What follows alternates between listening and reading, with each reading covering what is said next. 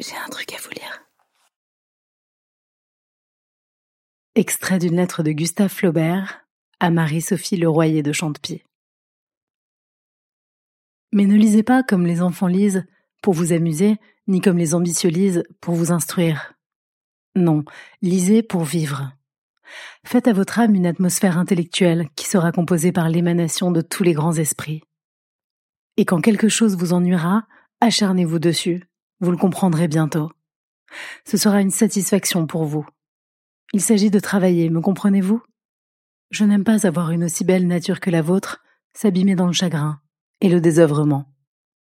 Élargissez votre horizon et vous respirerez plus à l'aise.